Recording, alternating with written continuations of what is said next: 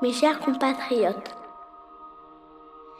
Il est bon de pouvoir se dire, en cette nuit de Nouvel An, que les Français, si prompts à cœur est, sont également capables de s'unir et de montrer au monde ce qu'ils valent quand le danger est là.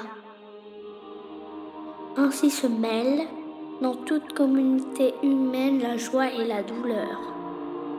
Ce qui nous rappelle que nul n'est à l'abri du malheur et du premier devoir de ceux qui ont la chance d'être épargnés et de se montrer, plus encore, solidaires de ceux qui frappent le destin.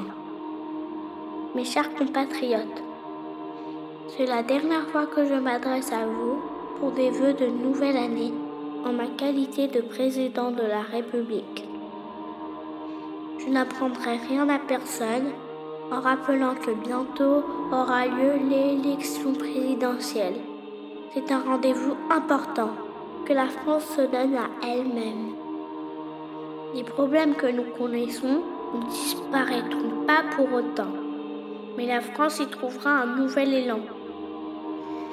L'an prochain, ce sera mon successeur qui vous exprimera ses voeux. Là où je serai, je l'écouterai, le cœur plein de reconnaissance pour le peuple français qui m'aura si longtemps confié son destin et plein d'espoir en vous.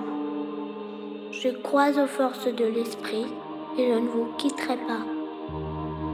Je forme ce soir des vœux pour vous tous en m'adressant d'abord à ceux qui souffrent, à ceux qui sont seuls à ceux qui sont loin de chez eux. Bonne année mes chers compatriotes. Bonne année et longue vie. Vive la République et vive la France. Arte Radio.